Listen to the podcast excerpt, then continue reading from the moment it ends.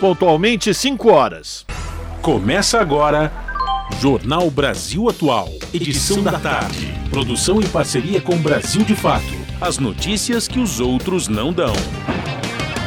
Movimentos populares, política, direitos humanos, economia, mundo do trabalho, cultura e prestação de serviço. Jornal Brasil Atual. Edição da tarde. Olá, hoje é quarta-feira, dia 1 de junho.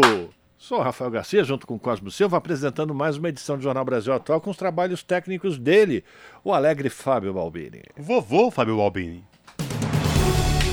E estas são as manchetes de hoje. Bolsonaro coloca em dúvida se irá comparecer aos debates no primeiro turno da campanha eleitoral. Já o ex-presidente Lula defende a adoção de modelo de debate eleitoral semelhante ao que ocorre nos Estados Unidos, reunindo diversos veículos de imprensa em um único encontro.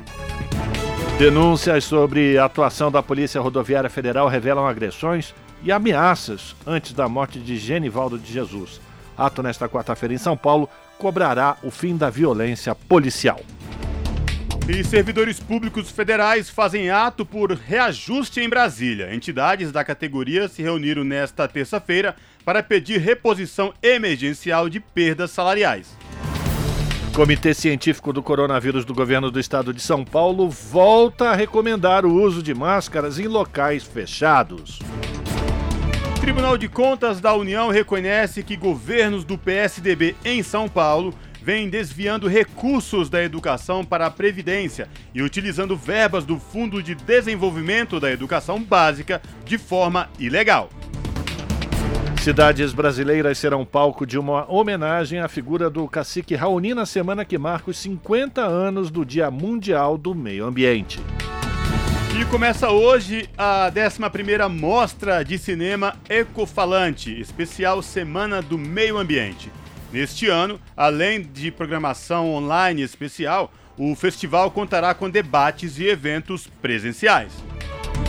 Canadá quer proibir a venda de revólveres e porte de arma de envolvidos em violência doméstica. O governo canadense apresentou um novo pacote de leis contra armas de fogo após massacre nos Estados Unidos. E 100 dias de guerra na Ucrânia criaram consequências arrasadoras para crianças. O Unicef calcula que pelo menos 5 milhões de menores de idade agora dependem de assistência humanitária. 5 horas, 3 minutos, horário de Brasília. Participe do Jornal Brasil Atual Edição da Tarde por meio dos nossos canais nas redes sociais. facebook.com.br Rádio Brasil Atual. Instagram, arroba Rádio Brasil Atual. Twitter, arroba RA Brasil Atual. Ou pelo WhatsApp, o número é 11 96893 7672. Você está ouvindo? Jornal Brasil Atual, edição da tarde. Uma parceria com Brasil de Fato. Na Rádio Brasil Atual. Tempo e temperatura. E o mês de junho chegou, o primeiro dia do mês, essa quarta-feira aqui na capital paulista é de tempo parcialmente nublado. Neste momento, os termômetros marcam 21 graus. Para hoje não tem previsão de chuva, os períodos da noite e da madrugada continuam nublados e a temperatura cai, ficando na casa dos 17 graus. Em Santo André, São Bernardo do Campo e São Caetano do Sul, a tarde desta quarta-feira é de tempo parcialmente nublado, 19 graus neste momento. Não tem previsão de chuva durante o período da noite e madrugada. A temperatura cai um pouquinho e fica na casa dos 17 graus durante a madrugada. Em Mogi das Cruzes, quarta-feira totalmente fechada Agora os termômetros marcam 19 graus. Em Mogi também não tem chance de chuva para hoje. O tempo continua nublado durante os períodos da noite e da madrugada e o ventinho mais gelado, com temperatura na casa dos 16 graus. E em Sorocaba, região do interior de São Paulo, a tarde desta quarta-feira também é de tempo totalmente fechado. Agora 22 graus. Olha, a chuva já passou. Na região de Sorocaba também não tem previsão de pancadas de chuva. Os períodos da noite noite e da madrugada ficarão nublados e a temperatura cai, ficando na casa dos 18 graus. Já já eu volto para falar como fica o tempo nesta quinta-feira. Na Rádio Brasil Atual, Está na hora de dar o serviço. São 5 horas e 5 minutos. Vamos saber a situação do trânsito na cidade de São Paulo. A CT, que é a Companhia de Engenharia de Tráfego aqui da capital, informa que neste momento são 24 quilômetros de lentidão em toda a cidade de São Paulo. As regiões que apresentam maiores índices de lentidão, sul com 11 quilômetros e oeste com 10 quilômetros, respectivamente. E Rafael Garcia, como é que está a situação do trânsito aqui na Avenida é, Paulista? Olha, Cosmo, até onde a minha vista alcança aqui na região da Paulista, próximo do Parque Trianon, o trânsito é normal. No sentido também do Paraíso, tudo tranquilo. Então, aparentemente, neste momento, o trânsito flui com tranquilidade na Avenida Paulista. E atenção, você que tem é proprietário de veículo com placas finais 5 e 6, lembrando que hoje, por conta do rodízio municipal, esses veículos não podem circular no centro expandido, causa de uma multa pesada e pontos na habilitação. E agora saber a situação para você que pretende pegar o metrô na tarde desta quarta-feira. O metrô informa que todas as linhas operam em situação de tranquilidade. Esta mesma situação se repete com os trens da CPTM, que é a Companhia Paulista de Trens Metropolitanos, que atende a capital e a região do Grande ABC. E olha só, agora para você que ouve a Rádio Brasil Atual, Fábio Balbini ouvintes também, Rafael Garcia, que pretende descer para a Baixada Santista, não é o caso nem seu, nem do Fábio. Mas quem estiver ouvindo e pretende ir à Baixada Santista, a Ecovias, que é a concessionária que administra o sistema Anchieta Imigrantes, instalou a operação comboio. Isso acontece quando existe muita neblina no trecho de serra. Quem sobe pela Anchieta da Baixada rumo à capital e o ABC Paulista, o trânsito é tranquilo. E esta mesma situação se repete pela rodovia dos imigrantes. Aí, portanto, você que vai para a Baixada Santista pela rodovia Anchieta, muita atenção, porque a Ecovias instalou a operação comboio. Funk como le gusta. Rádio Brasil Atual 98,9 FM. As notícias que as outras não dão e as músicas que as outras não tocam.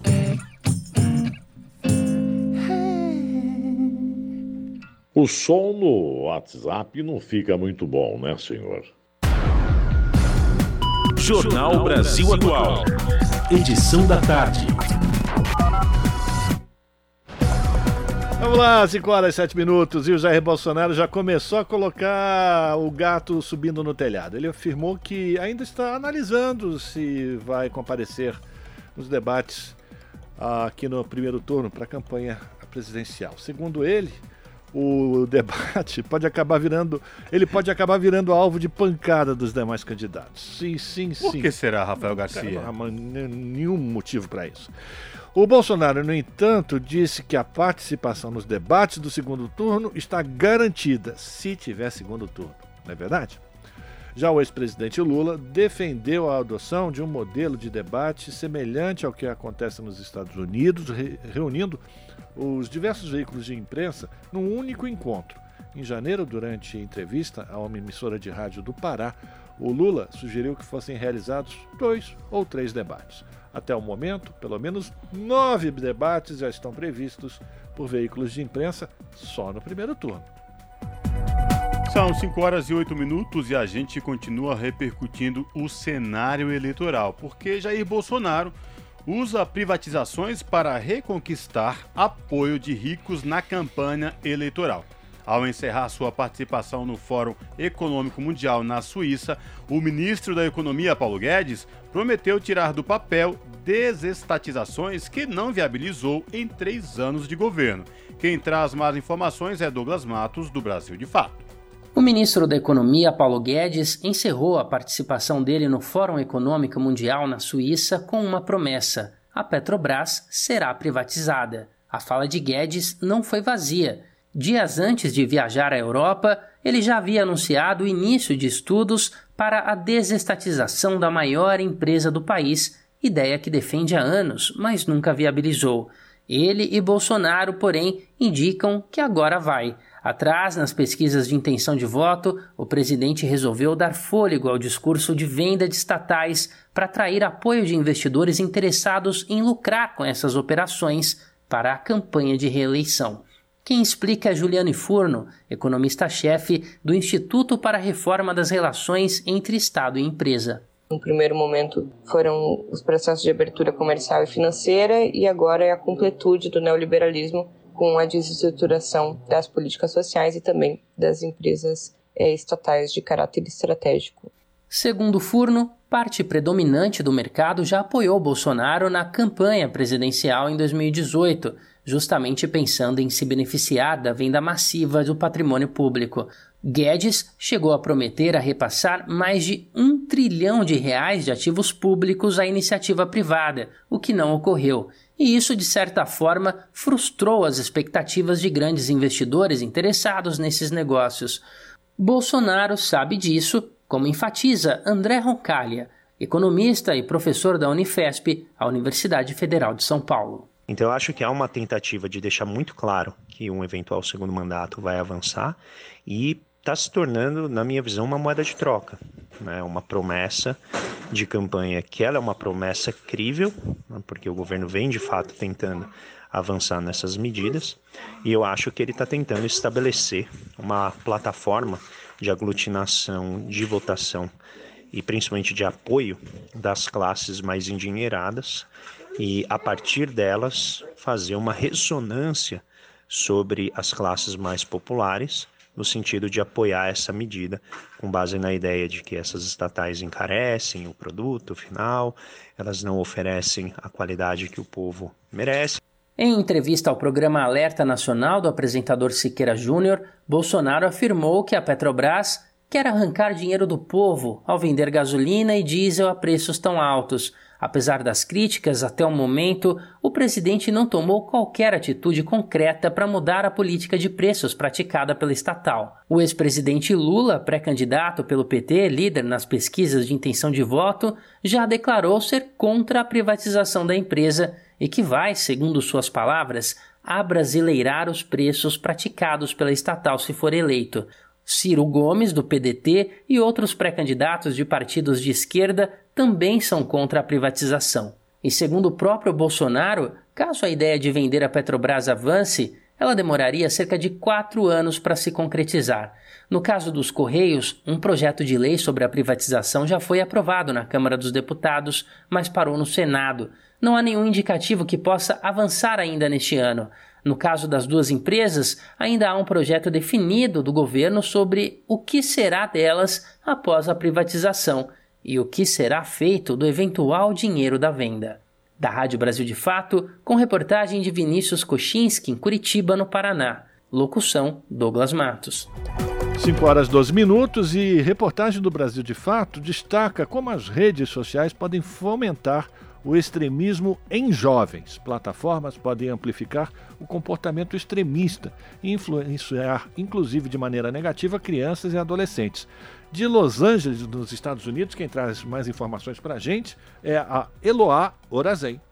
Antes de abrir fogo em uma escola e matar 19 crianças e duas professoras, o atirador do Texas deixou um rastro digital. Ele usou as redes sociais para postar fotos de armas e mensagens enigmáticas sobre um possível ataque. Com isso, voltou à tona o papel das redes sociais como fomentadoras do extremismo.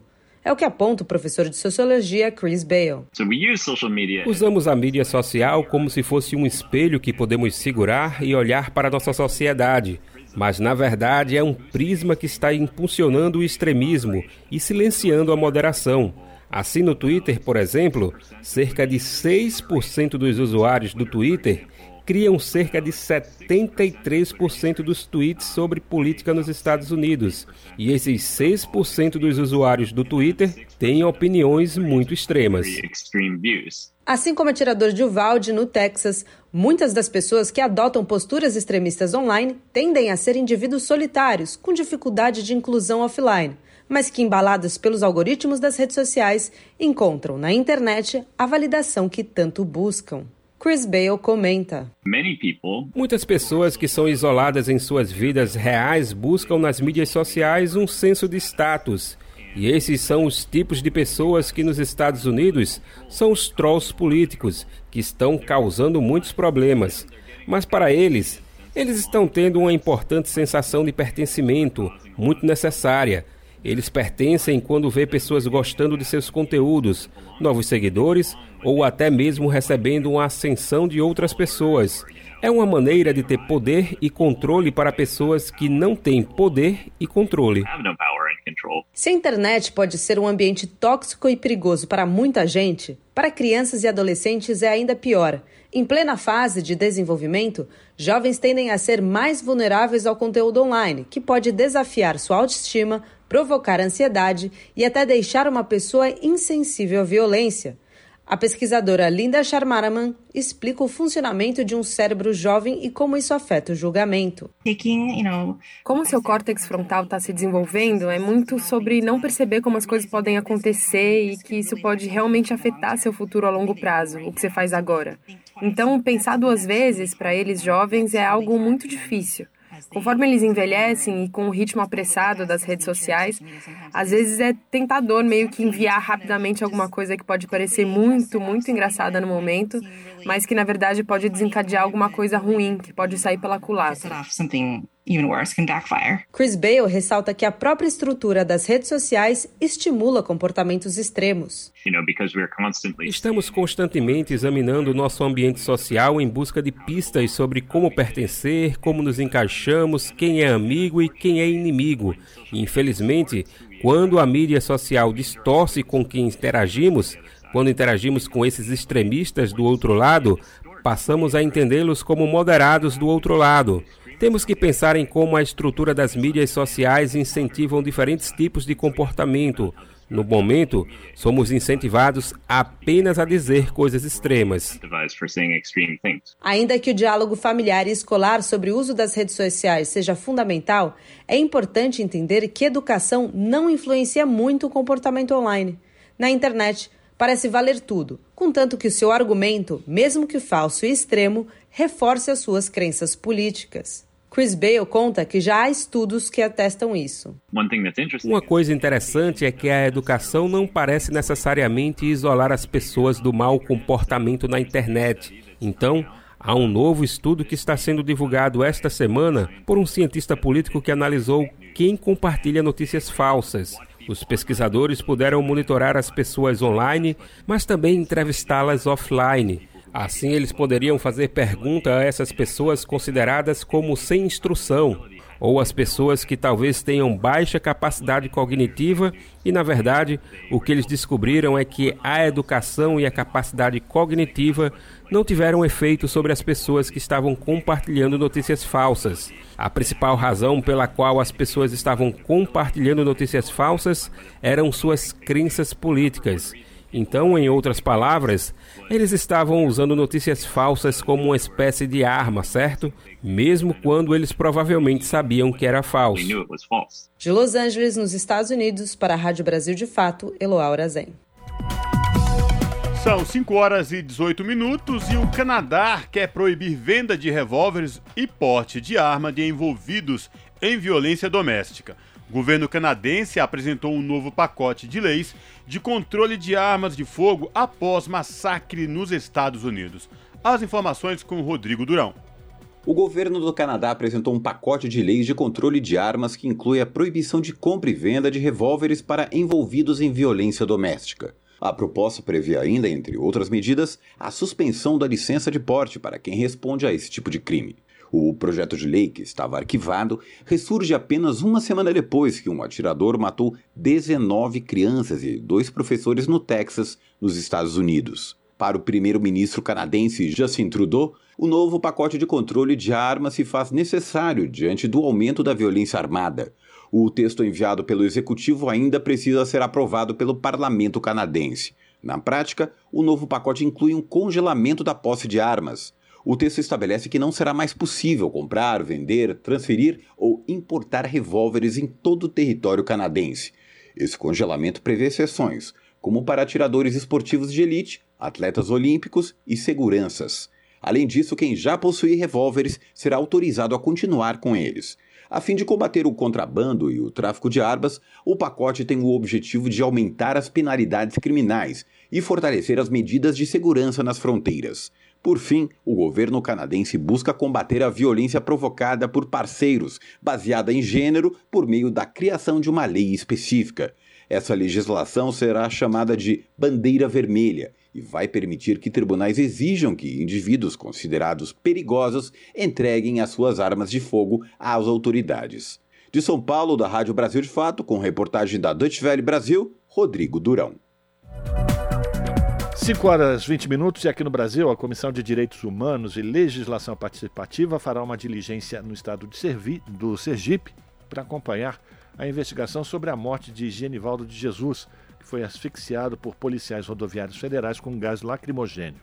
A visita deve acontecer nos dias 13 e 14 de junho. O presidente da comissão, Humberto Costa, do Partido dos Trabalhadores de Pernambuco, antecipou o encontro com os familiares de Genivaldo. A reportagem é do Rodrigo Rezende. Um grupo de senadores da Comissão de Direitos Humanos decidiu ir a Sergipe para acompanhar as investigações da morte de Genivaldo de Jesus, morto por asfixia em uma viatura da Polícia Rodoviária Federal após abordagem por ausência de capacete.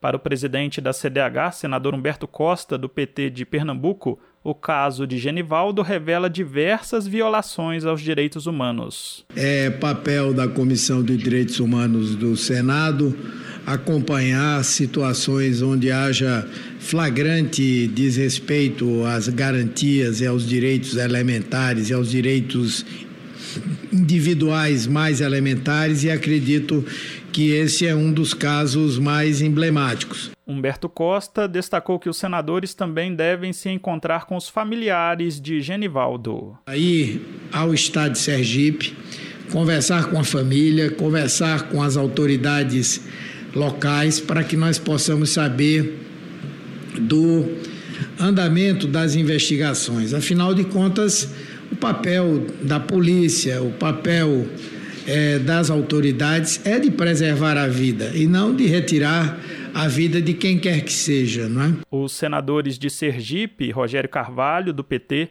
Maria do Carmo Alves, do PP e Alessandro Vieira, do PSDB, serão convidados a participar da diligência prevista para os dias 13 e 14 de junho. Da Rádio Senado, Rodrigo Rezende.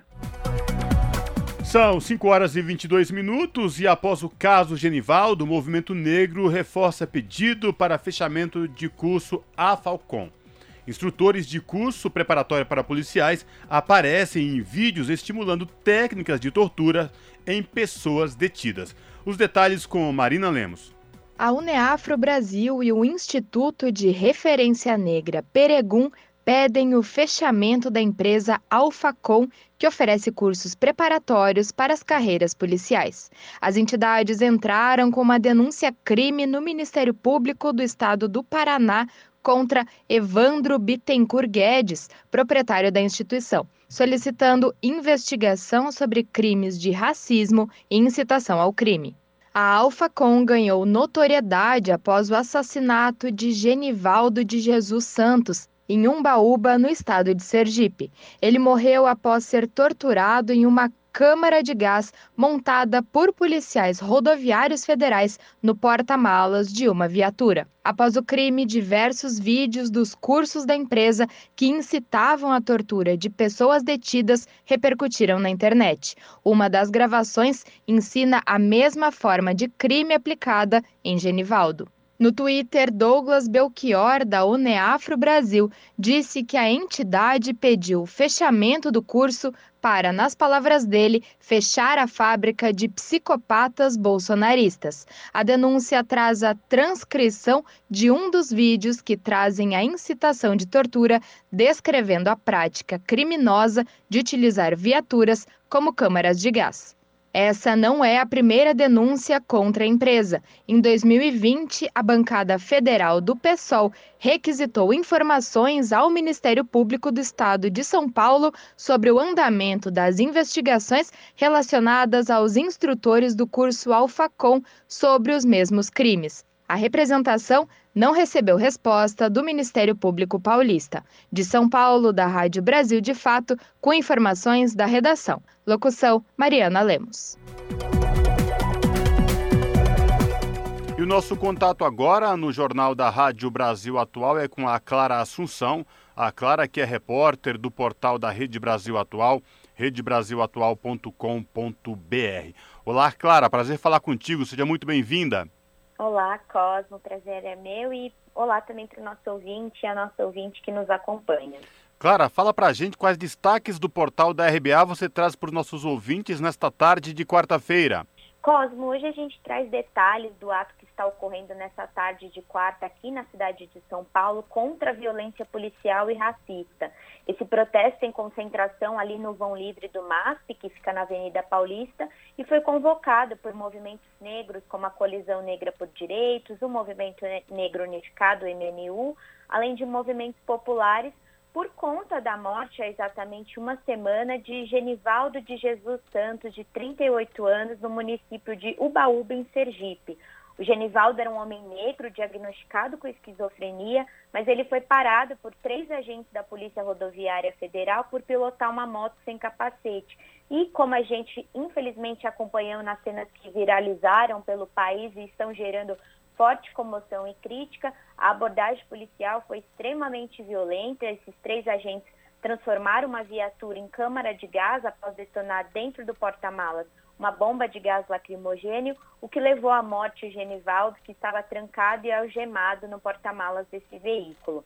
O protesto dessa quarta, Cosmo, também lembra das 23 vítimas da chacina na Vila Cruzeiro, uma comunidade no Complexo da Penha, na zona norte do Rio de Janeiro, que ocorreu um dia antes da morte do Genivaldo. Foram mais de 12 horas de tiroteio por conta de uma operação policial conjunta do BOP, que é a tropa mais letal do Rio, com a Polícia Federal e também com a Polícia Rodoviária Federal, a PRF a denúncias de execução a facadas, casas invadidas pelos policiais durante essa operação, que entrou para a história como a segunda chacina policial mais letal, segundo um levantamento do Instituto Fogo Cruzado e do Grupo de Estudos dos Novos Ilegalismos da Universidade Federal Fluminense, o GENI-UF. E o protesto de hoje, Cosmo, cobre a justiça para o Genivaldo, o fim de chacinas como a realizada na Vila Cruzeiro, e exige também que vidas negras parem de ser alvo dessa violência policial. Hoje, inclusive, a Comissão Interamericana de Direitos Humanos da OEA condenou a violência no Brasil contra pessoas negras e pediu que o país investigue seriamente, indenize as famílias vítimas desses crimes que, que mataram Jonivaldo e a Faxina no Rio. Ali... Órgão... Aliás, Clara, esta denúncia, por conta do que vem acontecendo, especificamente no assassinato do Genivaldo lá em Sergipe, jogou luz também a outra questão, né? Que outras polícias de outros estados brasileiros também estão usando gás para imobilizar pessoas, né? É isso, Cosmo. A gente traz também essa, essa, informação numa reportagem da Rede Brasil Atual de hoje, é, que mostra que esse tipo de procedimento, né, do uso abusivo de gás lacrimogênio e de pimenta em ambiente fechado, que é inclusive totalmente contra as normas nacionais e internacionais do uso progressivo da força por agentes da PRF, qualquer outro, é, qualquer uma das outras polícias, ele já foi empregado em pelo menos 24 casos registrados em polícias de 10 estados e no Distrito Federal nos últimos 11 anos. E o ato de hoje, Cosmo, também denuncia a violência policial que acontece no centro da capital paulista, naquela região que é pejorativamente conhecida como Cracolândia, né? No último sábado, a gente acompanhou a denúncia de que de um vídeo jornalista, o Caio Castor, que ele flagrou três agentes da Guarda Civil Metropolitana acertando com um cacetete uma mulher que passava na região e depois é, esses mesmos guardas utilizaram o gás de pimenta diretamente contra o rosto dela o jornalista chegou a ser intimidado por um grupo de moradores do centro por divulgar essas agressões durante a abordagem policial. E ainda ontem também teve uma denúncia de que agentes da CGM imobilizaram um homem na região da Cracolândia com o joelho e for, forjaram uma suposta apreensão de drogas. Esse homem chegou a ser preso, mas foi liberado pela juíza que apontou indícios de irregularidade na prisão. E a manifestação de hoje também cobra o fim da repressão à cultura periférica, como a que vem ocorrendo na Batalha da Matriz. Esse evento é de disputa de rimas e ele ocorre desde 2013 em São Bernardo do Campo, ali na região do ABC Paulista. Mas, recentemente, segundo os organizadores, ele vem sendo alvo de abordagens policiais também violentas. Então, os movimentos negros e populares pedem um basta a todos esses atos racistas que não são meramente uma retórica ou coincidência, né, Cosmo? Só reforçando para os nossos ouvintes aqui do Jornal da Rádio Brasil Atual, este ato que cobra é, providências, que cobra é, um posicionamento das autoridades né, contra a chacina da população negra e periférica, especificamente no caso do assassinato de Genivaldo lá em Sergipe. Acontece hoje no final da tarde e a concentração é no voo livre do MASP, não é isso, Clara? É exatamente isso, Cosmo. Perfeito. Eu reforço aí o convite para os nossos ouvintes do Jornal da Rádio Brasil Atual acessarem o portal da Rede Brasil Atual, redebrasilatual.com.br e conferir na íntegra esta reportagem da Clara Assunção. Clara, obrigado mais uma vez por falar com os nossos ouvintes aqui no Jornal da Rádio Brasil Atual. Se cuide. Espero falar contigo em uma próxima oportunidade, viu? Abraço. Abraço, Cosma. A gente que agradece.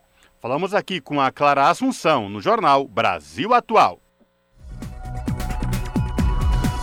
Agora são 5 horas e 30 minutos, Jornal Brasil Atual, edição da tarde. Todas as quartas-feiras nós temos aqui no jornal a participação do Luiz Cláudio Marcolino, que é vice-presidente da Central Única dos Trabalhadores em São Paulo, com a sua coluna São Paulo em Foco, sempre abordando um tema que é de interesse do morador, da moradora da cidade de São Paulo, do estado de São Paulo.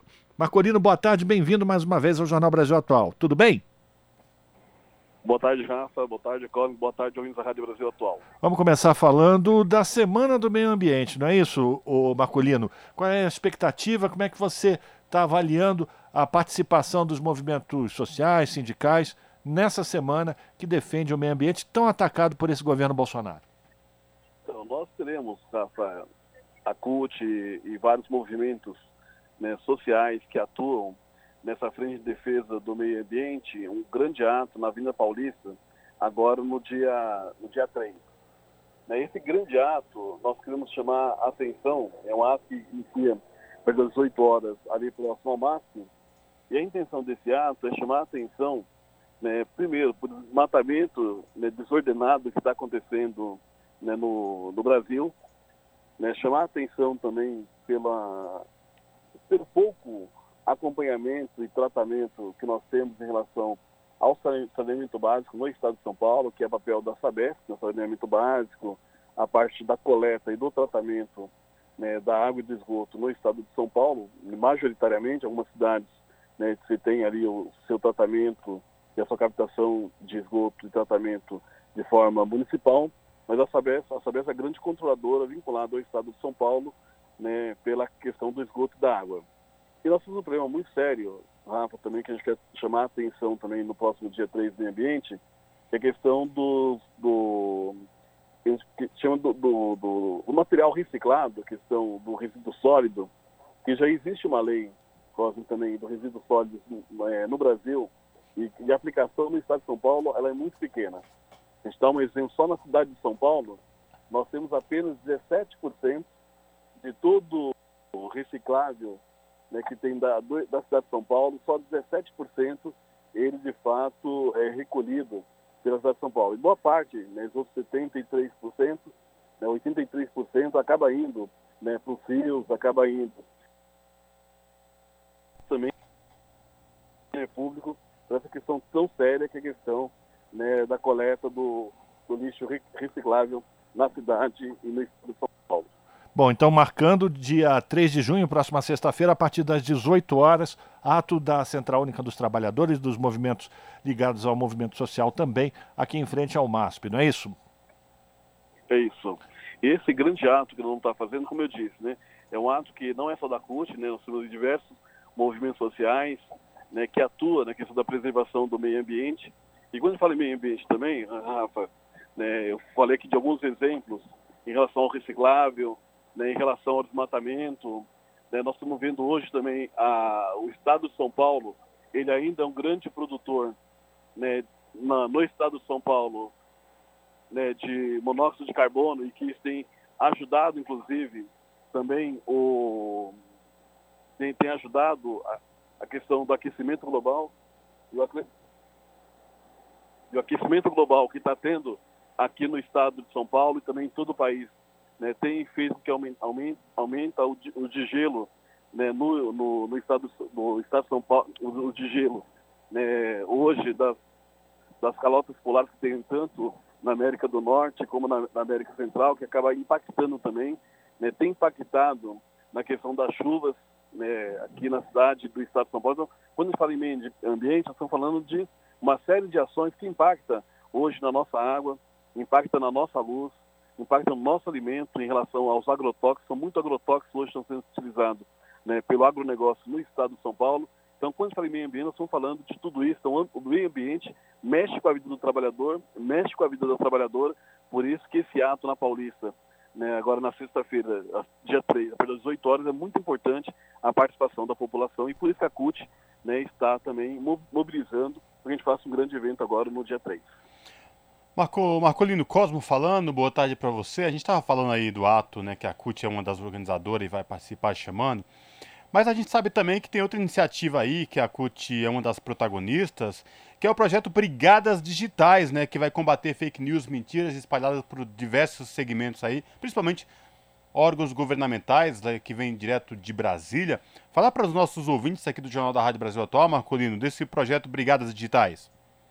Então, a gente tem construído, Cosmo, no estado de São Paulo né, e também no Brasil inteiro, né, junto aos trabalhadores, às trabalhadoras, né, que gosta de uma informação de qualidade, né, que preserva a democracia, né, que sabe que a informação é fundamental né, para que o trabalhador, trabalhador possa ter mais e melhores, melhores direitos, né, que a população possa ser informada e se organizar né, inclusive no campo da organização política e social, né, para que ela possa né, ter uma vida socialmente não só mais organizada, mas também mais civilizada. E a gente tem visto nesses últimos anos, né, e por parte do, do presidente Bolsonaro, inclusive dos seus adeptos, mentiras né, constantes. Né, nós vimos isso na questão da vacina, né, onde milhares de pessoas morreram né, em virtude da fake news, né, ou tomando um remédio né, que não combatia né, a questão do coronavírus, ou deixando de se vacinar e vacinando né, os seus familiares, os seus próximos, e com isso muitas pessoas morreram em virtude das fake news. E as fake news elas estão acontecendo o tempo todo, né? fake news que muitas vezes né, têm destruído pessoas, têm destruído famílias, têm destruído empresas, né? e essas pessoas que hoje se utilizam da fake news como um instrumento de poder, um instrumento de dominação, né, nós não podemos aceitar que isso aconteça no Brasil. Né?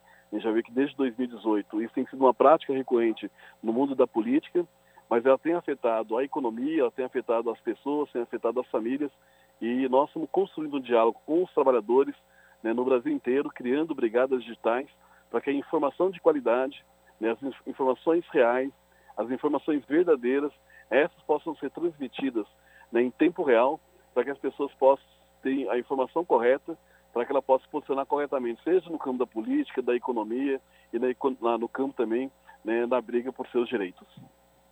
E sem falar da importância dessas brigadas digitais nesse momento em que a população vai escolher os seus representantes, não só para a presidência, como também para o governo do Estado, mas para os cargos legislativos, tanto nas assembleias estaduais como também na Câmara do Federal e também uma vaga para o Senado. É importante que as pessoas tenham acesso à informação de qualidade e as brigadas estão aí para ajudar a fazer esse trabalho e poder levar informação para a população brasileira. Marcolino, quero agradecer a tua participação aqui no Jornal Brasil Atual, te desejar boa sorte. Semana que vem estamos juntos mais uma vez e é para a gente sempre levantar um tema e trazer um tema e debater um tema que é de importância para quem vive na cidade de São Paulo, no estado de São Paulo. Abração para você, Marcolino. Até quarta-feira que vem. Rafa. Obrigado, Cosmo. Um abraço até semana que vem. E a Rede Brasil Atual é um desses instrumentos que a Brigada Digitais é complementar né, já informação de qualidade que vocês já, já trazem hoje para a população do nosso estado. Abraço, Rafa. Um abraço. Conversamos com Luiz Cláudio Marcolino, aqui no Jornal Brasil Atual. As notícias que os outros não dão. Jornal Brasil Atual. Edição da tarde. Uma parceria com Brasil de Fato. São 5 horas e 39 minutos. Cidades brasileiras serão palco de uma homenagem a um dos principais líderes indígenas do país na semana que marca os 50 anos do Dia Mundial do Meio Ambiente. Mais de 50 municípios irão receber artes com a figura do cacique Raoni, liderança do povo Caiapó, que desde jovem luta em defesa dos direitos dos povos originários e pela preservação da floresta amazônica. A homenagem inclui lambes, projeções e um mural em Manaus. Confira a reportagem de Júlia Pereira.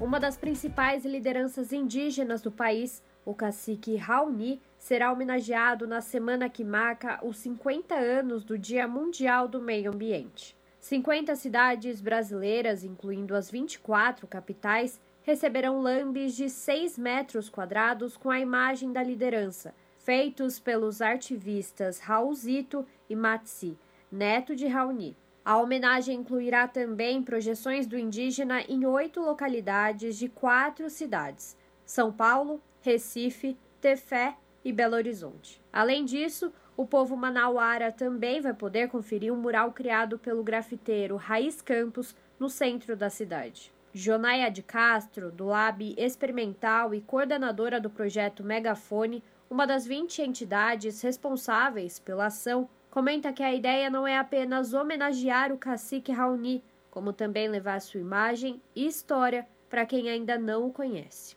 A gente tem uma expectativa grande aí de que as pessoas que passem pelos lambes na rua ou reconheçam o cacique Raoni ou descubram o cacique Raoni, né? Eu, particularmente, fiquei bem assustada uma vez que estava falando dele numa roda de conversa com, com alguns amigos e vários não conheciam. Então, é, a ideia é que todo mundo saiba quem é o cacique Raoni, que a gente consiga falar dele, falar da luta indígena, falar da importância da proteção dos territórios indígenas e que essa, esse entendimento seja compartilhado dessa, dessa importância e que a gente consiga votar, principalmente esse ano que é ano de eleição, no, votar num legislativo que, através desses, dos projetos de lei, através da, da, das instituições, consigam proteger esses territórios, né?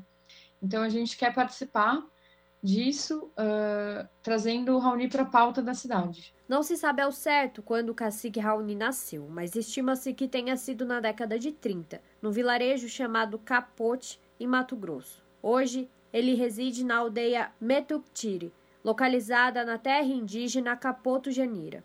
Em 1954, aos 24 anos, Raoni teve seu primeiro contato com o homem branco, quando foi introduzido ao português com os irmãos Vilas Boas. A partir daí, tomou conhecimento do sistema exploratório que poderia destruir tanto o meio ambiente como também o seu povo, dando início à luta pela preservação das florestas e pelos direitos dos povos indígenas.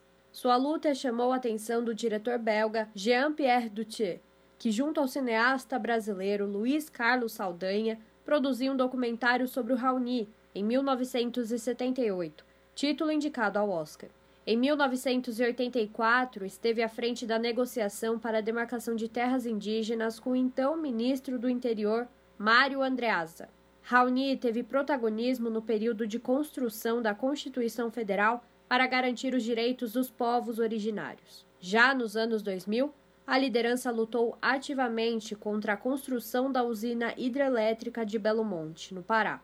Em 2011, recebeu o título de cidadão honorário de Paris. Oito anos depois, foi indicado ao Prêmio Nobel da Paz por um grupo de ambientalistas e antropólogos. Recentemente, em 2020, recebeu o Prêmio Darcy Ribeiro e, no ano passado, o título de membro honorário da União Internacional para a Conservação da Natureza. O cacique Raoni é uma das principais lideranças indígenas do Brasil e é por isso que a gente resolveu homenageá-lo agora nos 50 anos do Dia Internacional do Meio Ambiente, para que a sua imagem ocupe é, muitas ruas de várias cidades do Brasil. São mais de 50 cidades que estão participando do que desse projeto que é reunizar as cidades para a gente valorizar uh, a sua luta, né? E também para que muitas pessoas conheçam é, o cacique Raoni, a sua luta, o que, que ele está propondo para a gente que trabalha nessa área de produção de imaginário dentro da, da arte e da cultura, a gente quer valorizar essa figura tão importante, né, historicamente, para a proteção dos territórios indígenas, das florestas e da vida, da vida no Brasil e na Terra. A ação em homenagem ao cacique Raoni terá início na quinta-feira, dia 2, até o domingo, 5 de junho quando se comemora o Dia Mundial do Meio Ambiente. As instalações das artes já terão início nesta quarta-feira, dia 1. Já o mural em Manaus já está finalizado e pode ser conferido na rua 10 de julho, no centro da cidade. Júlia Pereira, Rádio Brasil Atual e TVT. 5 horas e 44 minutos e começa hoje, dia 1 e segue até o dia 21 de junho, a 11ª Mostra de Cinema Ecofalante, especial Semana do Meio Ambiente. Neste ano, além de programação online especial, o festival vai contar com debates e eventos presenciais. A programação é totalmente gratuita e tem o objetivo de celebrar a Semana do Meio Ambiente comemorada na primeira semana deste mês. Confira detalhes na reportagem da Larissa Borer. A Mostra Ecofalante de Cinema é considerada o festival sul-americano mais importante dedicado aos temas socioambientais e chega à sua 11ª edição, que acontece entre os dias 27 de julho e 18 de agosto. Para marcar a Semana do Meio Ambiente, a mostra apresenta em junho uma retrospectiva especial com 20 longas-metragens que foram destaque nas 10 primeiras edições do festival de forma online e gratuita. O diretor diretor da Ecofalante, Chico Guariba, avalia que durante a pandemia o modelo virtual da mostra foi bem aceito e neste ano a equipe resolveu manter esta versão online para diversificar ainda mais e ampliar o público. A gente já era uma, uma das três maiores mostras, sem ser uma mostra de entretenimento, mas as três maiores mostras de cinema do Brasil. A gente teve mais de 80 mil pessoas de público em 2019, 20 mil pessoas participando de debates. Né? Com a pandemia, a gente teve um pouco que se reinventar e foi o primeiro festival, grande festival do Brasil, que foi a mostra por streaming. E a gente se tornou, na por streaming, o maior festival do Brasil. A gente teve mais de 200 mil pessoas assistindo a mostra em 2020 e 200 mil pessoas também em 2021 no momento da pandemia, a gente democratizou o acesso uh, para a população. Claro, dentro de todas as dificuldades, né, de limites da população ao uso da internet. E mesmo a gente voltando durante a mostra para o presencial, a gente acha importante ter uma programação né, que atinja o Brasil inteiro, que democratize o acesso a esses filmes. Né? E esse ano a gente escolheu uma mostra histórica, é, pegando os 10 anos da Mostra Contemporânea Internacional, né, que faz parte da mostra, e com filmes que praticamente nunca chegaram no Brasil. Eles foram apresentados na mostra só presencialmente. E agora a gente está democratizando o acesso desses 20 filmes para o Brasil inteiro. Esse é o grande objetivo nesse momento. Para Chico Guariba, a mostra teve papel fundamental de informar e democratizar o conhecimento sobre os problemas socioambientais. Nunca foi fácil, né? A questão socioambiental no Brasil. Em nenhum governo isso foi fácil, esse, esse debate, essa discussão. Agora, piorou muito, né? Esse governo, e a gente tem sido um dos níveis locais de debate, de democratização do acesso, mesmo nesse período negro que está vivendo. Né? Dificuldades de toda essa área ambiental, eh, não só no Brasil, mas isso tem reflexo no mundo, eh, não só de meio ambiente, na área de educação, de ciência, de tecnologia, na área social, né? E a mostra cumpre, continua cumprindo um papel muito importante, que é isso, né? De ser uma janela o que está acontecendo no mundo, né? e também se agora, muito fortemente, uma janela do que está acontecendo no Brasil. A mostra Ecofalante de Cinema, especial Semana do Meio Ambiente, terá programação virtual e também presencial. Neste final de semana, durante os dias 3, 4 e 5 de junho, às 7 e meia da noite, o festival terá ainda a pré-estreia presencial gratuita do longa-metragem inédito Lixo Mutante, exibido no Centro Cultural São Paulo. O diretor da Ecofalante, Chico Guariba, garante que a programação que conta com filmes e debates está imperdível. E lembra que os filmes não ficarão disponíveis o tempo todo, pois a grade é específica, com longas todos os dias. Eu acho que temos, temos aqui uma programação imperdível, né? É, filmes premiados no mundo esses últimos anos, né? Temos filmes, muitos filmes que abriram a mostra falante nesses últimos anos que foram muito importantes, como é, Mais que Mel, né, que pega a questão da biodiversidade, a questão da contaminação, a matança das, das abelhas, filmes como a, Era uma vez na floresta, trash, de para onde vai o nosso lixo, um filme super importante, uma gama muito grande de filmes que a gente está oferecendo né, de maneira online gratuita. Além disso, a gente vai ter também é, dois debates, né? É uma oportunidade única, né? A gente fala que é uma é um especial da Semana do Meio Ambiente, mas, na verdade, esticou essa Semana do Meio Ambiente por três semanas. então, esses filmes vão estar disponíveis, mas fiquem atentos, porque eles não estão disponíveis o tempo todo. Tem uma programação específica, todo, todo dia tem lançamento de um ou dois filmes, né? Então, você tem que olhar a programação, e se programar para assistir os filmes que são de, de seu maior interesse. Acesse o site ecofalante.org.br e fique por dentro da programação completa.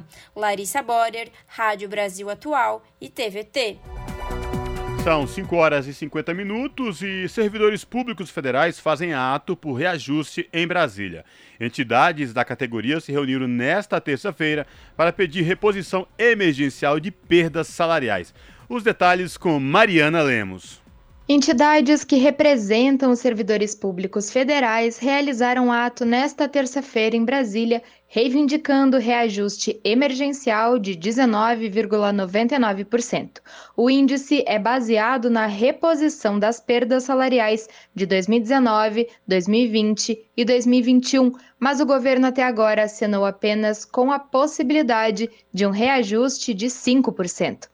Por ser um ano eleitoral, a data limite para a sanção da lei de qualquer tipo de reajuste vai até 180 dias antes do final do mandato do presidente da República, ou seja, até o dia 4 de julho. De acordo com a Confederação Nacional dos Servidores, o objetivo também é denunciar o desmonte do serviço público. A entidade aponta que quando Bolsonaro iniciou o mandato, o país tinha 675 mil servidores e hoje conta com 501 mil. Na semana passada, dirigentes sindicais participaram de outra audiência realizada na Comissão de Trabalho para discutir a situação do funcionalismo público. Apesar da reivindicação geral dos servidores, nem todos tendo que reclamar. De acordo com a Confederação Nacional dos Servidores Públicos, os militares, por exemplo, tiveram reajuste todos os anos. Além disso, em 2019, sob o governo Bolsonaro, contaram ainda com a reestruturação de carreira. A entidade lembra que, por terem ficado de fora da reforma da Previdência, eles ganharam muito mais do que qualquer servidor civil no país. Os militares das Forças Armadas são os trabalhadores vinculados à União que tiveram o maior aumento salarial durante os últimos 10 anos, acumulando 29,6% de ganho real. O dado faz parte de um levantamento realizado pelo economista Daniel Duque, do Centro de Liderança Pública, da Rádio Brasil de Fato, com reportagem da redação em São Paulo. Locução: Mariana Lemos. São 5 horas e 53 minutos. O presidente do Banco Central, Roberto Campos Neto, afirmou que para frear fraudes envolvendo o Pix, a instituição pretende responsabilizar bancos que possuam contas laranjas. De acordo com ele, o Banco Central está apertando ao máximo para que os bancos, em geral, não tenham capacidade de ser hospedeiros de contas laranjas ou intermediárias. Campos Netos reiterou que o Banco Central tem feito o possível para proteger o consumidor de golpes, sequestros e outros crimes envolvendo o sistema de pagamentos instantâneos, criando novas funcionalidades para a ferramenta. Custo de vida, emprego e desemprego, cesta básica, tarifas públicas, salário mínimo. Agora, na Brasil Atual, a análise do DIEESE. No Jornal Brasil Atual, a participação de Fausto Augusto Júnior, que é diretor técnico do DIEESE. Hoje o Fausto faz uma avaliação do índice de desemprego divulgado ontem pela IBGE. A taxa ficou em 10,5% no trimestre encerrado em abril. Essa é uma boa notícia para os trabalhadores, Fausto. Efetivamente, o desemprego está cedendo, os trabalhadores estão encontrando novamente colocações no mercado de trabalho, ou esses números, na verdade, escondem precarização no mercado de trabalho? Sua avaliação. Nós estamos assistindo aí desde o processo de abertura econômica, depois do relaxamento da pandemia, né? principalmente ao longo aí de 2022, uma queda importante da taxa de desemprego, que vai se consolidando aí nesse patamar acima aí dos 10 milhões, nós estamos agora em 11 milhões, é bem provável que a taxa de desemprego ainda caia um pouco ao longo do ano, mas vai mostrando como essa taxa está caindo. Né? Ela está caindo principalmente a partir de geração de emprego no setor informal e com uma renda cada vez mais baixa. Então, esse movimento da renda está a cada mês, né, você vai assistindo uma queda da renda média do trabalho, tem a ver com a entrada desses novos trabalhadores de volta, né, o retorno desses trabalhadores para o mercado de trabalho, com um rendimento menor do que quando saíram. Na outra ponta, a gente vai vendo como esses empregos e onde esses empregos estão sendo gerados. Eles estão sendo gerados, na maior parte, no setor do comércio e serviço, no caso do comércio, principalmente chamado comércio ambulante, o cabo comércio informal, e do lado do ponto de vista ali do, do setor de serviço, muito vinculado aos chamados setores de transporte, setores de entrega, enfim, que a gente tem, a gente tem acompanhado aí vários debates. Nós estamos falando muito aí também é, dos chamados trabalhadores de aplicativo que vão dando um jeito aí, né? De novo, o que a gente está vendo é uma taxa de desemprego que se reduz, mas na verdade se reduz pelos bicos, né? Até porque a gente está com uma quantidade bastante grande de população aí subutilizada. São mais de 26 milhões de pessoas que não conseguem trabalhar uma jornada que garanta o seu sustento, não conseguem atingir uma renda básica, uma renda mínima ali que garanta a sua sobrevivência e por isso querem trabalhar mais. Acho que esse é um dado bastante relevante. Você abaixa a taxa de desemprego, mas na verdade uma parte dessa baixa vem com trabalhos é, muito precários, com trabalhos com jornadas parciais, com trabalhos que de alguma forma estão bem longe de ser o que a gente gostaria, né? E o que seria necessário para compreender de fato uma retomada econômica. Então, o que nós estamos assistindo é uma relocação aí da mão de obra e, de alguma forma, construindo uma nova estrutura do chamado mercado de trabalho, uma estrutura cada vez mais precária, com rendimento cada vez mais baixo e com, de alguma forma, em que você vai tendo aí uma população é, com muita dificuldade de, de garantir ali o mínimo para a sua sobrevivência. Vamos precisar pensar em mudar o projeto de desenvolvimento que está aí. O projeto de desenvolvimento que está aí é um projeto que prioriza poucos e ao priorizar poucos, prioriza determinados grupos, inclusive. Precisamos pensar um projeto de desenvolvimento que abarque o conjunto da população brasileira. Segundo, é fundamental que a gente reestruture o nosso processo de desenvolvimento a partir da renda, né, a partir da redução da desigualdade, que de alguma forma vá subindo de baixo para que cada vez mais esse mercado consumidor vá se ampliando e ao se ampliar esse mercado consumidor você vai realocando aí todos os sistemas e vai ampliando as nossas camadas ali que vão se aproveitando desse crescimento. O nosso problema hoje é que mesmo quando o Brasil, o Brasil cresce pouco, mas quando ele cresce, ainda quem se apodera desse crescimento são pequenos grupos cada vez mais concentrados. É fundamental que a gente mude isso e, de alguma forma, isso passa pelo mercado de trabalho. Passa também por um reolhar ali sobre as estruturas do próprio mercado e a construção de direitos trabalhistas, né, como direitos sociais. Nós precisamos garantir o conjunto dos trabalhadores, independente da forma do seu vínculo, né, é, garanta o mínimo, né, tenha direito à aposentadoria, tenha direito à proteção social, tenha direito a, um, um seguro-desemprego, né, tenha direito a uma licença maternidade. Nós precisamos avançar para uma sociedade que garanta é, jornada. Né, pensado, você vai imaginar que tem trabalhadores hoje que trabalham 15, 16 horas por dia, é, que não tem finais de semana. Na verdade, o que a gente vem assistindo a partir de desde a reforma trabalhista e dos direitos, do desmonte dos direitos trabalhistas, é que a cada nova medida que sai sendo publicada, você vai percebendo que ela vai beneficiando alguns grupos empresariais no sentido de aumentar a exploração do trabalho quando na verdade a gente deveria, ao contrário, ampliar a distribuição de renda, ampliar a distribuição dos ganhos é, e não concentrar como a gente vem concentrando. Para tudo isso, não há a menor dúvida que não é este projeto de governo, não é este projeto de Brasil que está aí, mas sim outro que precisa ser recolocado é, de alguma forma aí para a gente pensar um futuro diferente para o nosso país e principalmente para aqueles que vivem do seu trabalho. Este foi Fausto Augusto Júnior, diretor técnico do DIES, o Departamento Intersindical de Estatística e Estudos Socioeconômicos, aqui no Jornal Brasil Atual.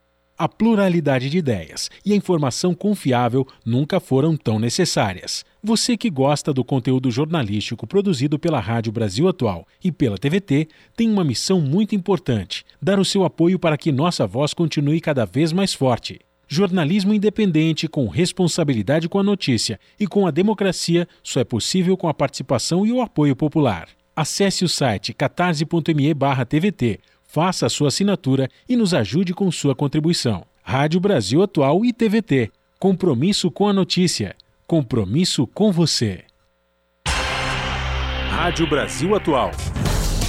Para sugestões e comentários, entre em contato conosco por e-mail redação@jornalbrasilatual.com.br ou WhatsApp DDD 11 96893 7672. Acompanhe a nossa programação também pelo site redebrasilatual.com.br. Atualmente 18 horas.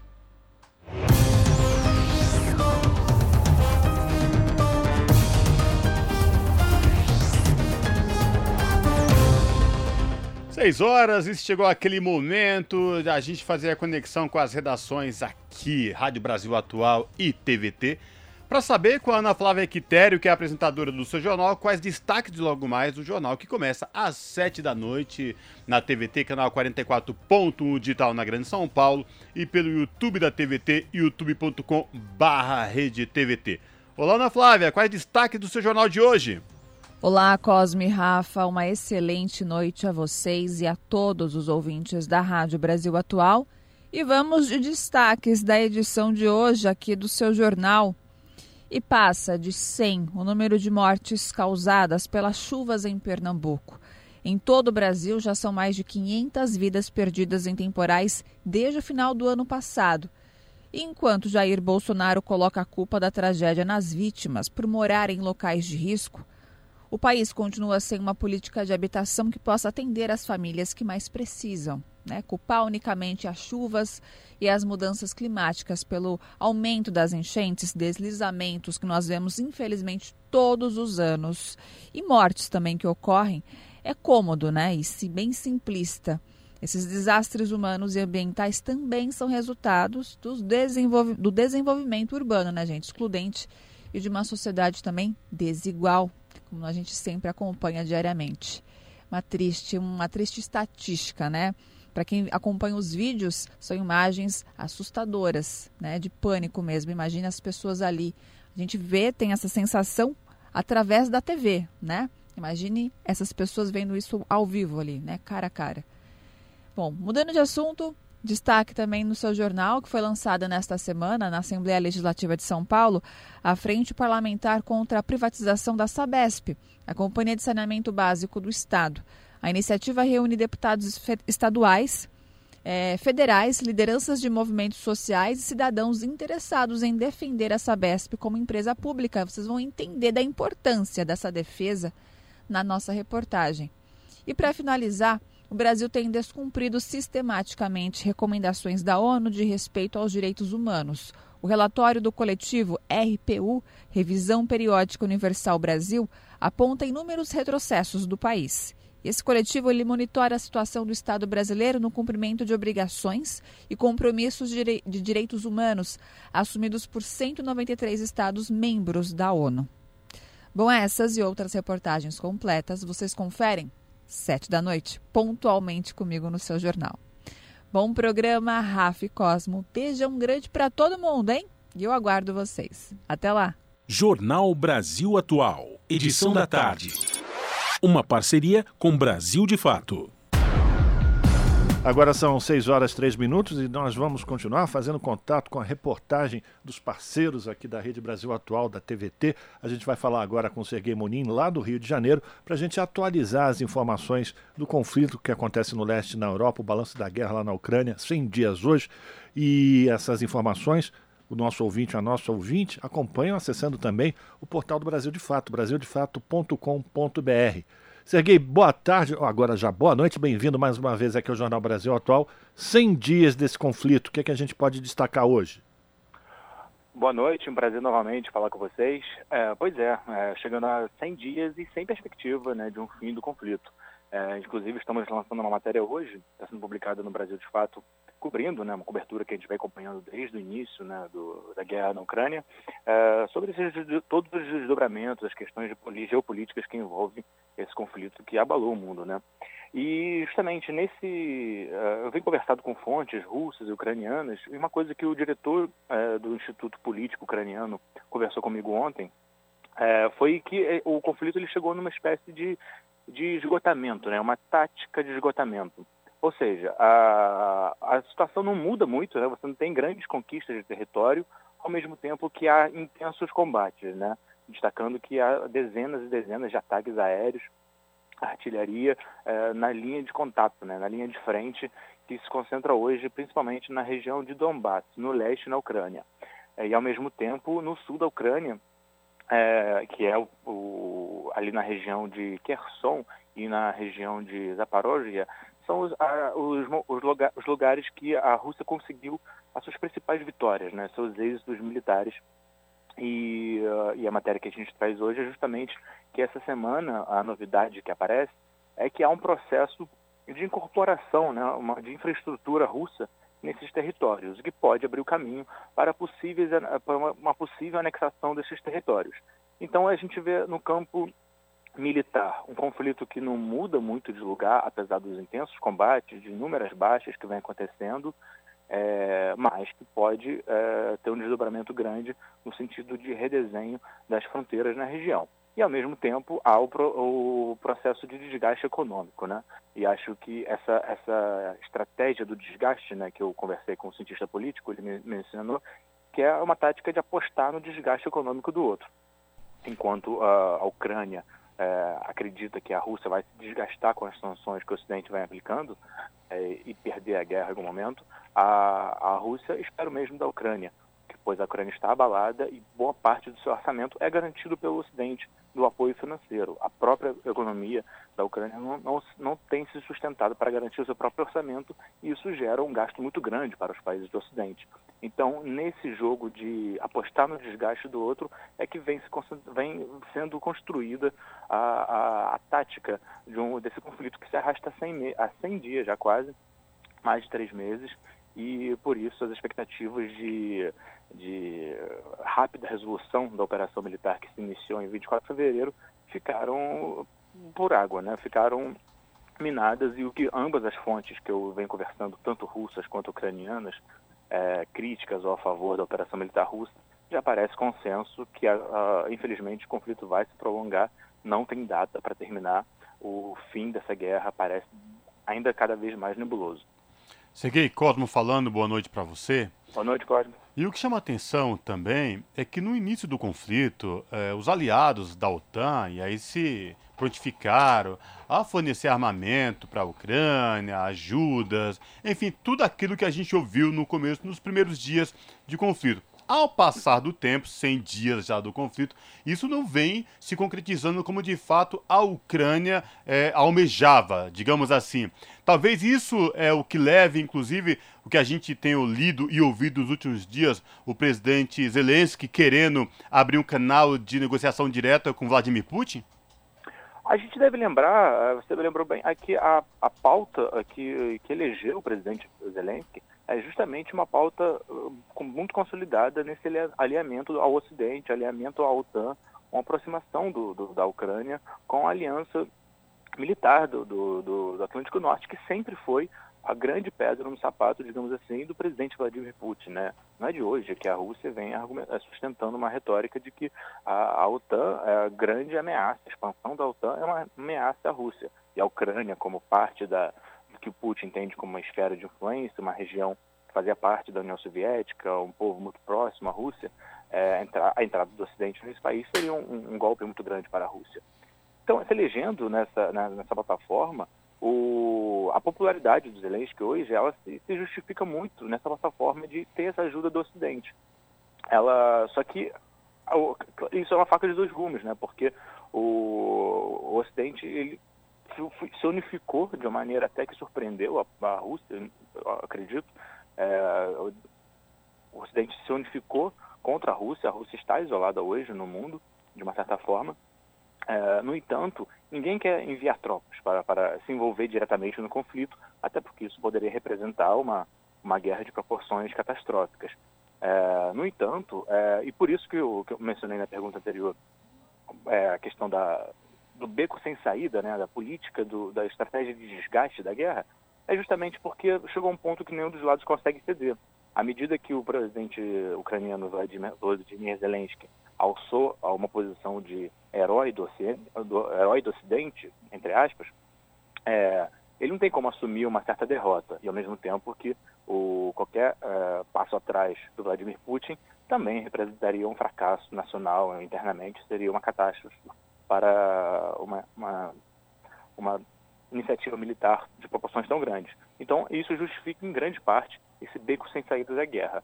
A, o Ocidente enviando armas, enviando apoio financeiro, mas não querendo entrar diretamente na guerra. A Ucrânia não podendo ceder e a Rússia tampouco. Esse é o cenário é, bem complexo que se desenha agora. Perfeito. Eu agradecer aqui a participação do Serguei Monin, repórter do Brasil de Fato, que está fazendo a cobertura desse conflito que já chega aos 100 dias hoje, o conflito na Ucrânia, Rússia contra, é, enfim, o Zelensky e toda essa dinâmica que envolve o, a organização do Tratado do Atlântico Norte, esse conflito que a gente ainda continua com muita expectativa para que, enfim, a gente consiga chegar num ponto de, de, consenso e que esse mal termine. Serguei, obrigado pela tua participação, forte abraço para você. A gente continua em contato, sempre trazendo mais informações para os ouvintes direto aí do Rio de Janeiro, tá certo? Eu que agradeço, foi um prazer mais uma vez falar com vocês. Conversamos com Serguei Monin, do Brasil de Fato, aqui no jornal Brasil Atual. Esse é o Jornal Brasil Atual, edição da tarde.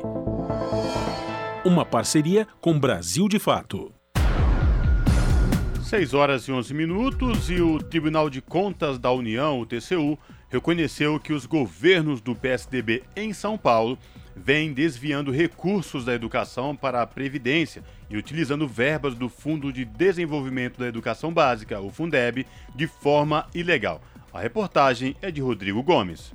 Após representação do Ministério Público Federal e do Ministério Público de Contas de São Paulo, o TCU reconheceu o desvio de 2 bilhões de reais da educação para pagamento de aposentadorias pelo governo de São Paulo em 2021.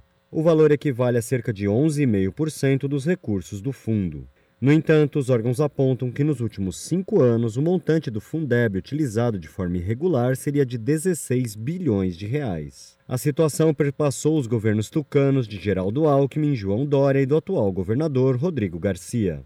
O dinheiro do Fundeb deve ser aplicado no desenvolvimento da educação e não pode ser utilizado no pagamento de aposentadorias e pensões, cujos recursos devem vir da Previdência Estadual.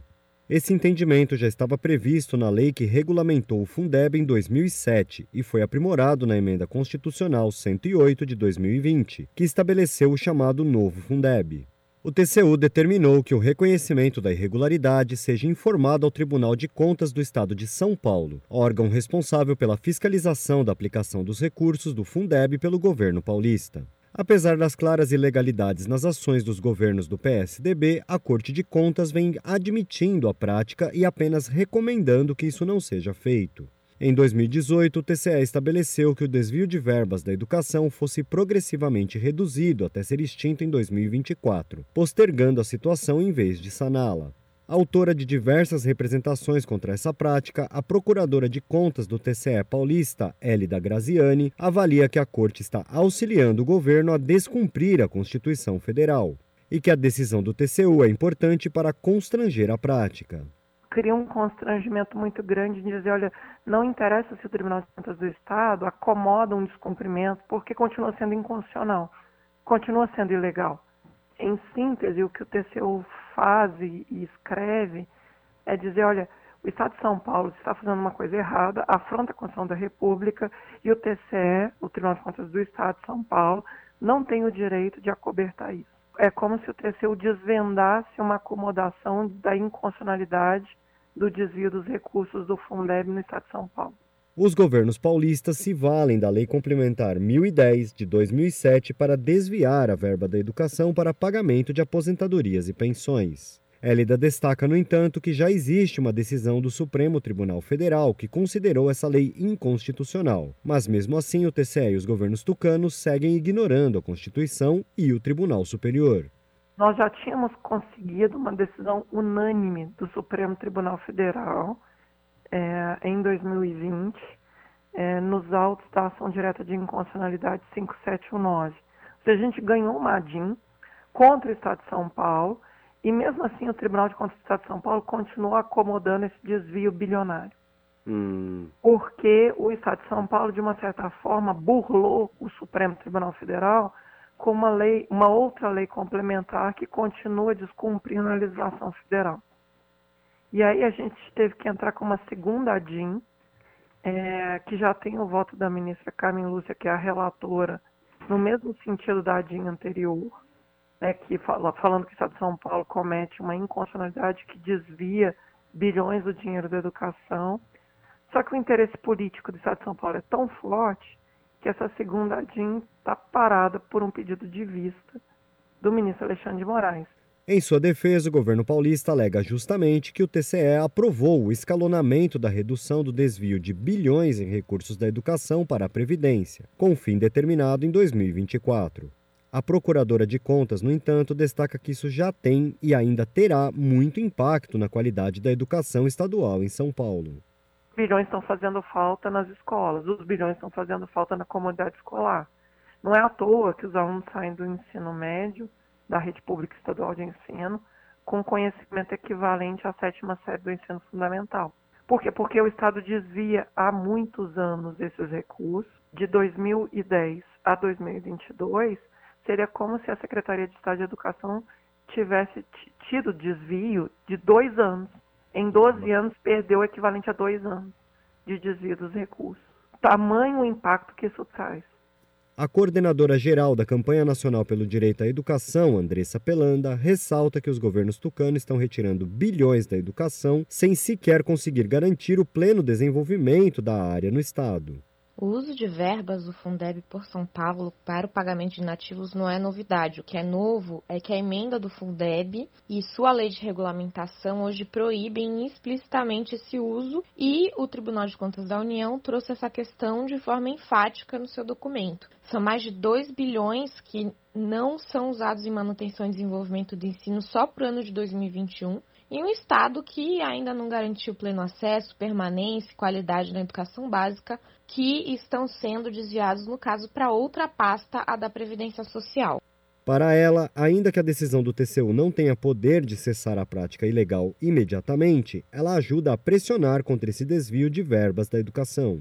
Essa posição do Tribunal de Contas da União é muito importante porque o Ministério Público de Contas de São Paulo já vinha apontando essa irregularidade há anos e agora o TCU reconhece e coloca em prática o que foi aprovado na Emenda Constitucional 108 em 2020, que é o novo e permanente Fundeb, o que mostra que essa aprovação já tem gerado efeitos práticos no dia a dia dos órgãos de controle e a gente deve, é, com essa alerta do TCU, provavelmente mudar essa prática e trazer mais recursos para a educação que estão sendo desviados para outras áreas.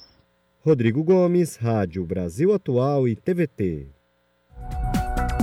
São 18 horas 17 minutos. A Comissão de Educação, Cultura e Esporte do Senado aprovou uma proposta que inclui a capacidade de leitura nos compromissos da educação básica. O relator, o senador veneziano Vital do Rego, que é do MDB da Paraíba, ressaltou que muitos estudantes chegam ao terceiro ano do ensino fundamental ainda com muita dificuldade na leitura. E vai trazer mais detalhes sobre essa proposta aprovada na Comissão de Educação, Cultura e Esporte do Senado é o repórter Rodrigo Rezende. A capacidade de leitura, juntamente com a alfabetização, deve ser um dos compromissos da educação básica. Projeto com esse objetivo, que altera a Lei de Diretrizes e Bases, foi aprovado pela Comissão de Educação do Senado. O relator, senador veneziano Vital do Rego, do MDB da Paraíba, citou estatísticas que mostram a dificuldade de leitura por parte dos estudantes. A propósito, Dados da última edição da Avaliação Nacional de Alfabetização, realizada no ano de 2016, apontaram que menos da metade dos alunos do terceiro ano do ensino fundamental alcançaram um nível de proficiência considerado suficiente em leitura, número que é ainda menor quando se trata das crianças dos níveis socioeconômicos mais baixos ou da área rural. A situação de analfabetismo funcional é vivida atualmente por milhões de brasileiros, muitos dos quais passaram pelos bancos escolares, mas não dominam as habilidades básicas de uma pessoa plenamente alfabetizada. Zenaide Maia, senadora do PROS do Rio Grande do Norte, ressalta que o estímulo à leitura deve ser feito o mais cedo possível. Eu costumo dizer para meus filhos e meus netos: quem não lê não sabe escrever. E alguém já dizia que, mesmo para incentivar logo a criança na leitura, porque a gente usa a imaginação, né? Com toda certeza, o hábito de ler é muito importante. É como se diz: só alfabetizar sem estimular a leitura fica difícil. A, a leitura estimula a criatividade. O projeto segue agora para análise do plenário do Senado. Da Rádio Senado, Rodrigo Rezende. 6 horas e 20 minutos. E começa a valer nesta quarta a nova Carteira Nacional de Habilitação. Confira o que muda no novo documento como repórter, com a repórter Mariana Lemos. O novo formato da Carteira Nacional de Habilitação começou a valer em todo o território nacional nesta quarta-feira. Agora, a CNH possui elementos gráficos e visuais contra fraudes e falsificações. Mas essa novidade é só para quem fizer a renovação ou emitir o documento pela primeira vez. O modelo antigo não precisa ser trocado e continua valendo até a data de validade expirar. A carteira, que agora atende a requisitos internacionais de identificação, poderá ser utilizada nos formatos impresso ou digital. Entre as principais mudanças estão o uso de tinta fluorescente na impressão do documento, que faz a CNH brilhar no escuro. Além disso, ela vai possuir elementos que só podem ser vistos com luz ultravioleta. Outra mudança é que agora a assinatura vai ficar mais visível, presente logo abaixo da foto do motorista. O QR Code inserido na Carteira Nacional de Habilitação no ano de 2017 permanece no documento. Com ele é possível ter acesso por meio do aplicativo a todas as informações do condutor. As categorias e subcategorias de habilitação do portador da CNH estarão presentes em uma tabela que deixa tudo mais fácil quando o documento for utilizado fora do Brasil. A nova CNH possui também traduções em espanhol e inglês. Será permitida ainda a inclusão de nome social e de filiação afetiva do condutor. É importante lembrar que condutores com 70 anos ou mais possuem CNH com validade de 3 anos. O prazo aumenta para 5 anos no caso de motoristas entre 50 e 69 anos de idade. Já para quem tem menos de 50, a CNH é válida por 10 anos. De São Paulo, da Rádio Brasil de Fato, Mariana Lemos.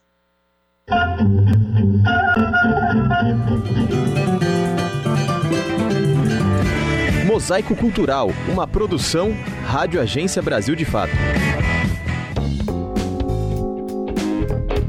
Os clubes de leitura ganharam o Brasil nos últimos anos. Tem para todos os gostos: livros escritos por mulheres, infanto e juvenil, relacionado à América Latina, os clássicos da literatura, política, literatura brasileira, entre outros.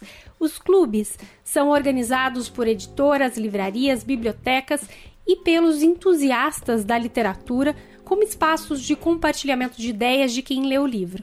Geralmente funciona assim: o livro do mês é divulgado e, na data marcada, participantes e mediadores conversam presencial ou virtualmente sobre as várias leituras possíveis daquele livro. Em alguns, o próprio escritor ou especialista na temática também participa dos encontros que acontecem em bibliotecas, escolas ou em centros culturais. Um dos clubes que se destacam antes da pandemia é o Leia Mulheres, que completou sete anos em março e já está presente em mais de 100 cidades brasileiras de todos os estados do país e no exterior em países como Suíça, Berlim e Portugal. Uma das três coordenadoras do Leia Mulheres é a coordenadora de marketing na editora Nós, a Michele Henriques, que explica que em cada cidade o clube ganha um enfoque. No caso de São Paulo, são selecionados previamente os livros, alternando diferentes editoras, gêneros literários e o país de origem das escritoras para passar pelos vários tipos de literatura. A leitura sempre foi um ato muito solitário para mim e creio para outras pessoas da minha geração que pegaram um pouco antes desse boom da internet, da gente ler um livro e não ter com quem falar sobre, né? Eu acho que as redes sociais ajudaram muito né, nessa coisa de compartilhar as leituras e os clubes de leitura também são isso. É você ler um livro, gostar ou não gostar, chegar no clube, ouvir opiniões diferentes e criar uma nova ideia sobre o livro. Né? Ao longo destes sete anos, são incontáveis as escritoras que foram tema do Leia Mulheres, desde escritoras independentes até os clássicos, para os diferentes públicos. Entre elas estão Helena Ferrante, Carolina Maria de Jesus, Aline Bey e Rupi Kaur. Segundo Henriques, a leitura pode ser uma arma para combater a misoginia no atual cenário político brasileiro. A gente espera que a leitura consiga reverter todos esses pensamentos errados, ideias erradas que foram normalizadas ao longo desses anos. E a gente acha que a literatura é transformadora e os debates também podem trazer mudanças positivas né, na situação que o país está vivendo agora. A escritora Thaís Campolina está à frente de dois clubes. É organizadora do clube Cidade Solitária e mediadora do Leia Mulheres em Divinópolis, Minas Gerais. Ela diz que se descobriu apaixonada por esse processo que acontece a partir da troca com o outro sobre o mundo literário. Para ela é um exercício estético e político, mas também vai além do livro, pois tem a ver com escuta e respeito. Quando a gente fala incentivo à leitura e acesso à cultura, os clubes de leitura são muito importantes, porque eles encorajam pessoas a lerem mais. E essa leitura, não necessariamente mais em quantidade, mas em qualidade também. Porque quando você lê para discutir, você lê mais atento, você lê diferente. Por exemplo, você pensa sozinho enquanto lê, para depois levar para o outro e ouvir o outro. E essa leitura diferente é uma leitura que a gente precisa incentivar, principalmente numa era em que existem coisas na palma da mão. Campolina ressalta que há muitas iniciativas para promover as leituras de livros escritos por mulheres, LGBTQIA, e negros, mas para popularizar a leitura é preciso promover acesso à literatura para esses grupos. Eu acho que o clube de leitura é o meio mais atraente de atrair novos leitores. Mas é difícil chegar a esses novos leitores porque o Brasil é um país que tem pouca tradição de leitura, não só por causa de questões culturais, mas principalmente por causa de desigualdade, por causa que a gente está vivendo um momento em que muita gente está, inclusive, com dificuldade de sobreviver, de pagar aluguel, de conseguir comida. Então, assim, é um desafio muito grande popularizar a leitura quando a gente tem esses problemas. Os clubes de leitura também acontecem em espaços como biblioteca. O Mulheres Negras na Biblioteca surgiu em 2016, quando, em um curso de biblioteconomia, três mulheres negras, as únicas da sala, perceberam que na biblioteca da instituição não havia obras de escritoras negras. A partir de então, foi feito um levantamento nas bibliotecas de São Paulo sobre a presença da literatura negra nos acervos o porquê não estava presente e se o público se interessava por essas obras. O resultado foi que alguns espaços diziam que não havia demanda, e foi aí que elas assumiram a responsabilidade de formar esse público leitor, como explica a Juliane Souza, uma das mediadoras do projeto. A gente vem entendendo, a partir das nossas atividades, que é preciso tirar o que seria um empecilho para o público se aproximar do texto. A nossa estratégia para aproximar o público e para que o nosso público saia das nossas atividades, né, dizendo que lê um texto de obra de uma autora negra, decidimos por fazer leituras de contos porque o conto é um texto curto, então a pessoa só precisa chegar na nossa atividade, se ela estiver passando ali e puder parar, ela vai sentar e ela vai ler junto com a gente um texto e vai sair dali com aquele texto completo lido.